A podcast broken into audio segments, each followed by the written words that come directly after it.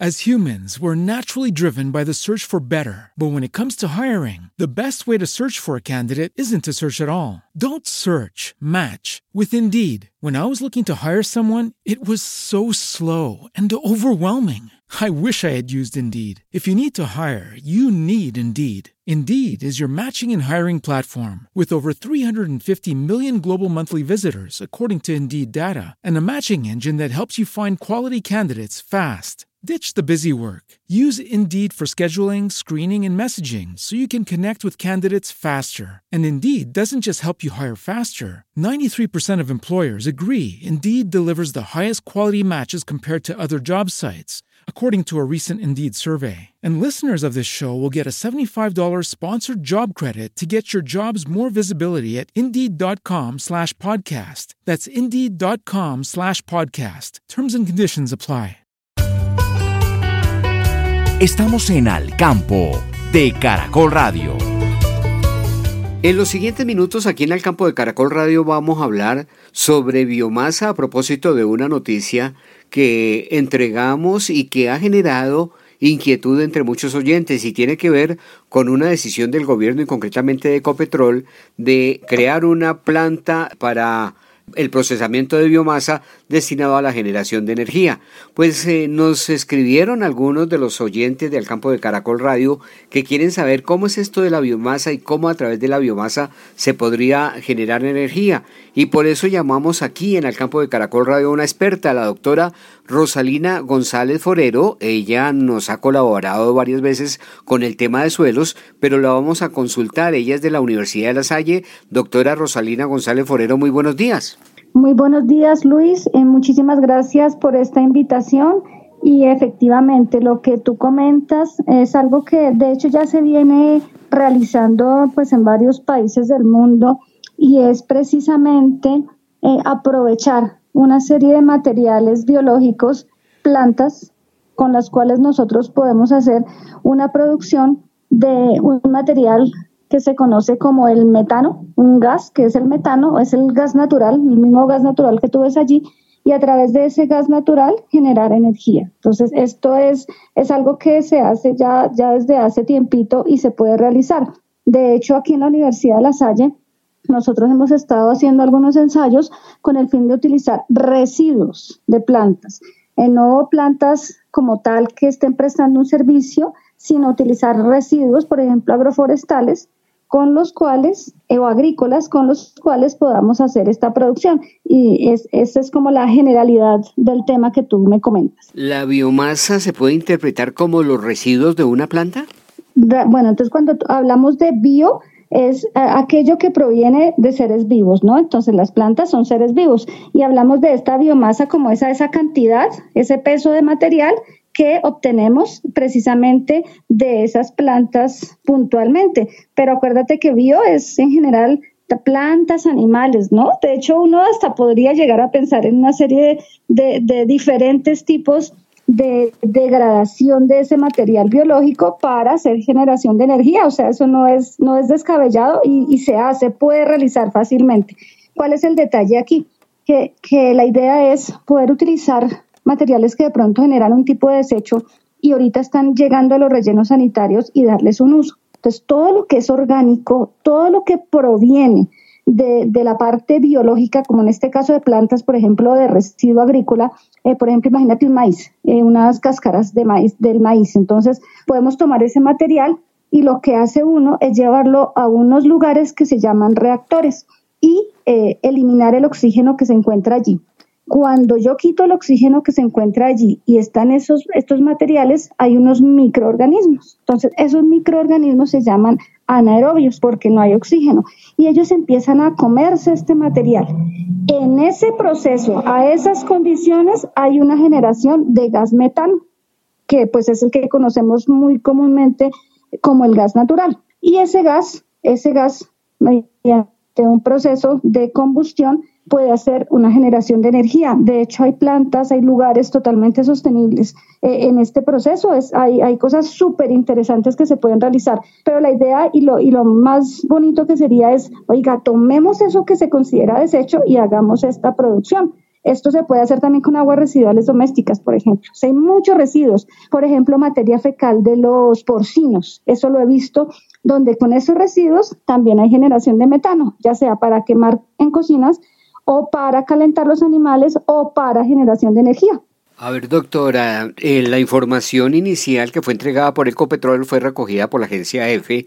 Ahí muestra la importancia que el tema tiene porque ya trasciende al nivel internacional. Señala que son dos empresas las que se van a establecer en el departamento de Casanare y van a generar esta planta de generación de energía con biomasa a partir de cultivo de eucalipto. En este caso, ¿se cultiva el eucalipto para generar la biomasa y de allí la energía?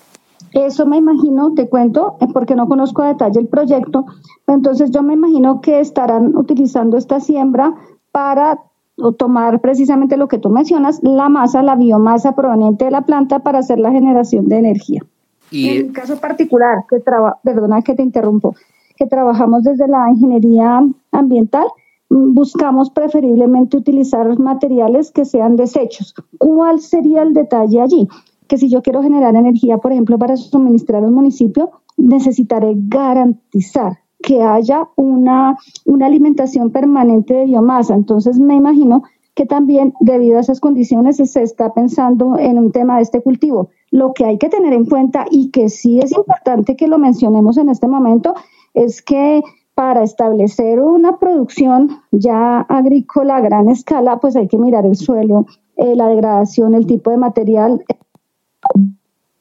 se nos cayó la llamada con la doctora Rosalina González Forero. La doctora Rosalina es eh, docente de la Universidad de La Salle y con ella estamos hablando acerca de la biomasa y un proyecto para la generación de energía que tiene Ecopetrol. Mm, retomemos la comunicación, doctora Rosalina González Forero.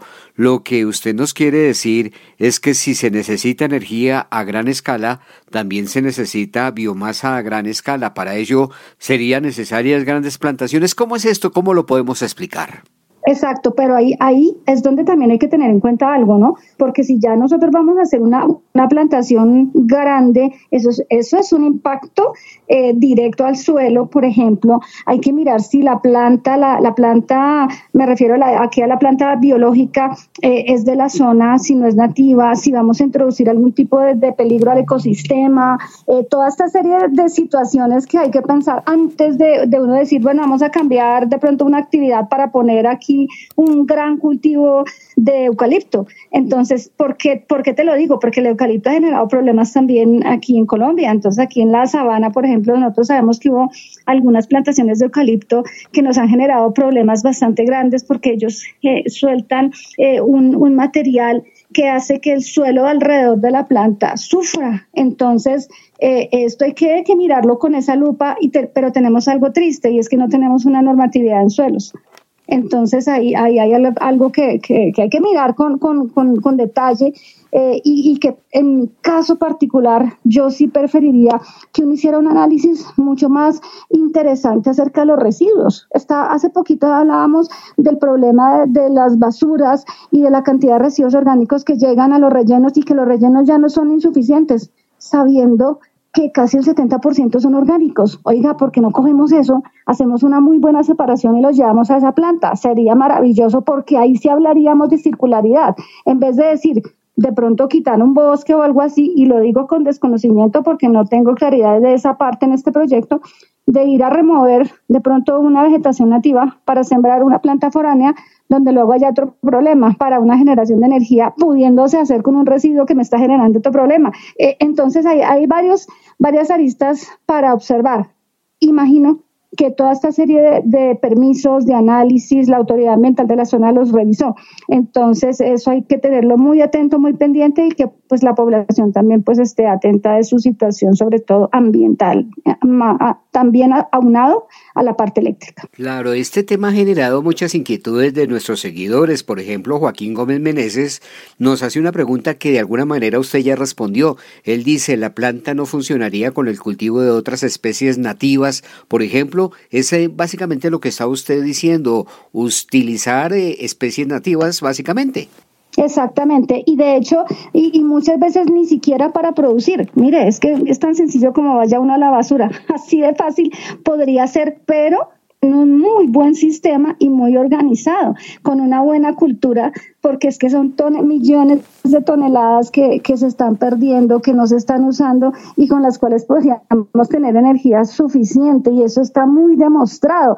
Eh, por ejemplo, hay empresas que generan residuos. Te voy a poner un ejemplo, las cerveceras las cerveceras generan una cantidad de residuos permanente que son orgánicos, el afrecho, por ejemplo, todos esos materiales como el arroz, como el lúpulo, todos esos materiales que se utilizan en esa fermentación, ese material perfecto para esa biomasa es la perfecta, por ejemplo, para generar energía eléctrica. Entonces, eh, hay muchas opciones adicionales, ¿no? Entonces, de pronto, eso es lo que a uno más le, le queda, le queda como, como pensando de sí, qué tan factible de pronto sería mirar otra serie de materiales, otra serie de productos, eh, de pronto más de los que ya tenemos y de residuos que ya tenemos y que nos generan otro problema, que sería un doble gasto para el gobierno. Eh, eso es como de pronto algo de lo que yo comentaría de acuerdo con lo que está comentando el oyente en este momento. Y un señor eh, que también nos escribe, Andrés Pérez, pregunta si habrá algún impacto ambiental con eh, este tipo de eh, proceso y este tipo de cultivos? Pues el impacto ambiental me parece que es positivo. Ah, aquí hay un detalle, eh, porque es que estamos hablando de, de establecer un cultivo y si es foráneo, eh, no ahí habría un impacto ambiental negativo. Y si se establece un cultivo de los clásicos monocultivos, peor, porque yo estoy quitando cobertura. Hablamos de cambio climático, hablamos de problemas con las lluvias eh, y sabemos que lo más importante es tener el suelo cubierto. Y si lo voy a quitar para sembrar algo nuevo, el impacto es fuerte. Entonces, de entrada, yo estaría pensando en que podríamos estar mirando un impacto ambiental en esa parte. Y empieza uno a pesar, ¿qué vale más? el ambiente o la luz o qué es más importante para mí, ¿no? Entonces vienen también esos esos condicionamientos adicionales. Yo no sé si tú sabes que por ejemplo uno podría tener la luz en su casa con los residuos del baño y la cocina. No, eso se puede hacer, eso existe. Entonces, es una alternativa totalmente diferente donde uno pudiera mirar una autosostenibilidad sin tener que impactar de una manera muy fuerte. Y no sabemos la extensión y el tamaño del predio que van a utilizar para realizar esta plantación. Y aparte que sí se sabe que el eucalipto genera problemas en el suelo. Entonces, ahí hay varias cositas que, hay que analizar con lupa, pero lo que te digo, sin una normatividad, por ejemplo, de ese recurso del suelo, ¿cómo lo compararíamos? Eh, eh, eso es otro problema. Entonces me podrían decir, no, pero no estoy violando norma porque no existe, pero eh, no sería el hecho, ¿no? Entonces son muchas las cosas que, que, que habría que mirar y que vale la pena que, que, el gobierno nos presente para uno hacer un muy buen análisis sobre la viabilidad ambiental del proyecto en la zona.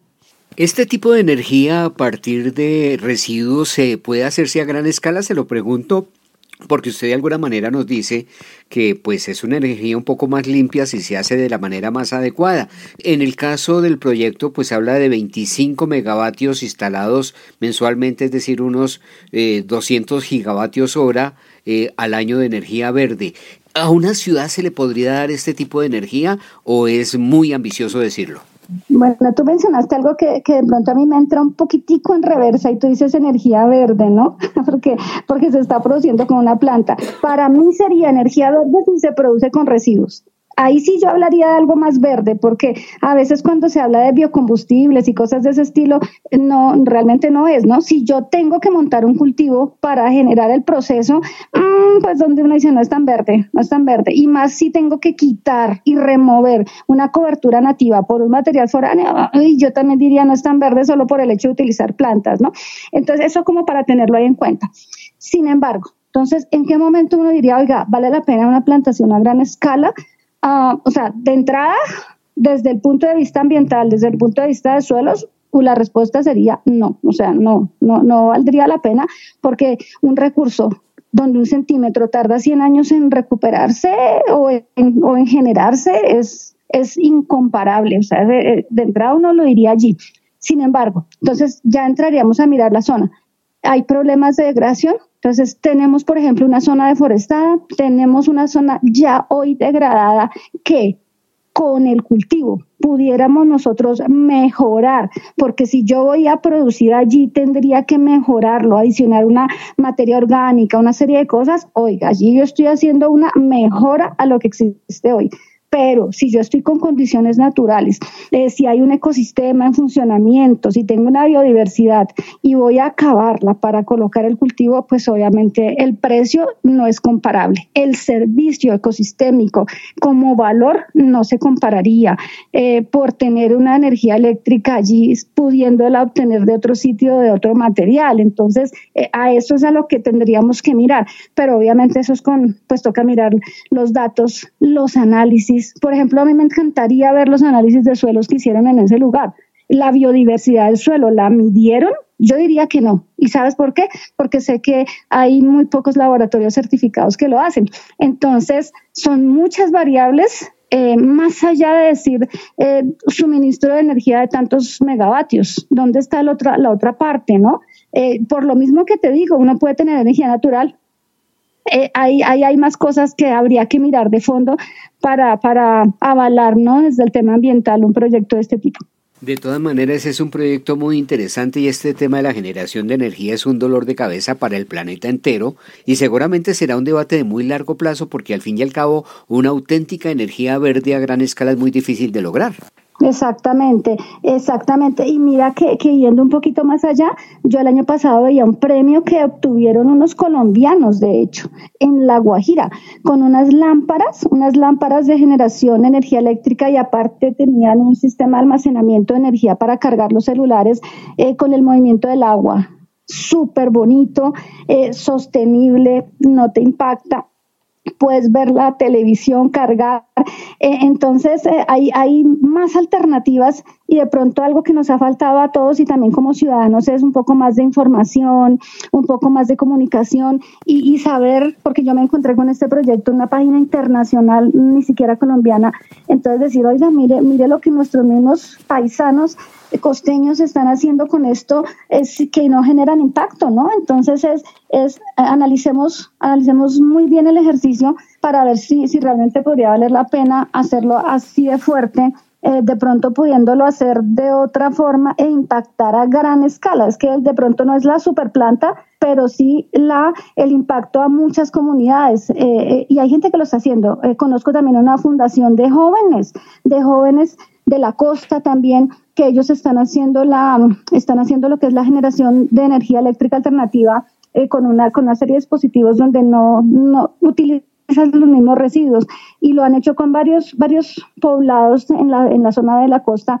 Entonces, hay varias cositas que, que de pronto se valdría la pena analizar y, y meterle números al asunto en términos económicos, sociales, eh, ambientales y de sostenibilidad, porque de pronto no solo es hoy, hoy mi, mi, lo que tengo, oiga, los demás, ¿no? Es eso. Claro, y muchos campesinos colombianos también están usando los eh, biodigestores para generar a, a, partir del metano su propia energía, ¿no? Sí, señor, eso lo he visto también eh, y, y, es, y es muy bonito verlo. Eh, hay unas unas marraneras cerca aquí a, Bogotá. En estos momentos se me escapa el, municipio en el cual están, donde tienen todo ese sistema de... Y, es muy sencillo. No es que signifique algo tecnológico carísimo ni nada de eso, no. Es un, biodigestor, recuperación de material, de la materia fecal de los animales, generación de energía, de generación de la energía, hasta para la cocina, con análisis mostrando donde no hay contaminación y estas cosas adicionales, y, y tienen su autosostenimiento. Alternativas ahí las tenemos es que estudiar, analizar y sobre todo aplicar con responsabilidad. Doctora Rosalina González Forero de la Universidad de La Salle, muchísimas gracias por colaborarnos siempre aquí en el campo de Caracol Radio. Muchísimas gracias a ustedes por la invitación y pues recordarle a todos los oyentes que estos temas son bien interesantes y que estamos aquí desde la Universidad de La Salle para apoyarlos. Eh, con mucho gusto, cualquier duda, inquietud, correo electrónico ereogonzalez.unisalle.edu.co eh, para lo que se les ofrezca y lo que podamos ayudarles con este conocimiento. Y hasta aquí el campo de Caracol Radio en esta emisión de domingo. Volveremos el próximo fin de semana. Tendremos, entre otros temas, una nota relativa al cacao y mucho más en la conexión radial del campo y la ciudad. Soy Luis Enrique Rodríguez, mi Twitter arroba profe Rodríguez. Escríbanos a nuestro correo electrónico caracolalcampo y síganos siempre en la página de Caracol Radio caracol.com.co. Buscan programas y encontrarán al campo. Gracias por su sintonía, ya vienen las noticias.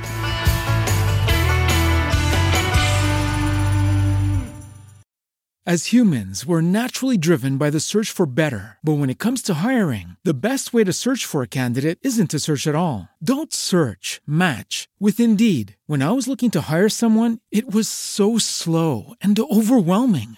I wish I had used Indeed. If you need to hire, you need Indeed. Indeed is your matching and hiring platform with over 350 million global monthly visitors, according to Indeed data, and a matching engine that helps you find quality candidates fast. Ditch the busy work. Use Indeed for scheduling, screening, and messaging so you can connect with candidates faster. And Indeed doesn't just help you hire faster. 93% of employers agree Indeed delivers the highest quality matches compared to other job sites according to a recent Indeed survey. And listeners of this show will get a $75 sponsored job credit to get your jobs more visibility at Indeed.com slash podcast. That's Indeed.com slash podcast. Terms and conditions apply.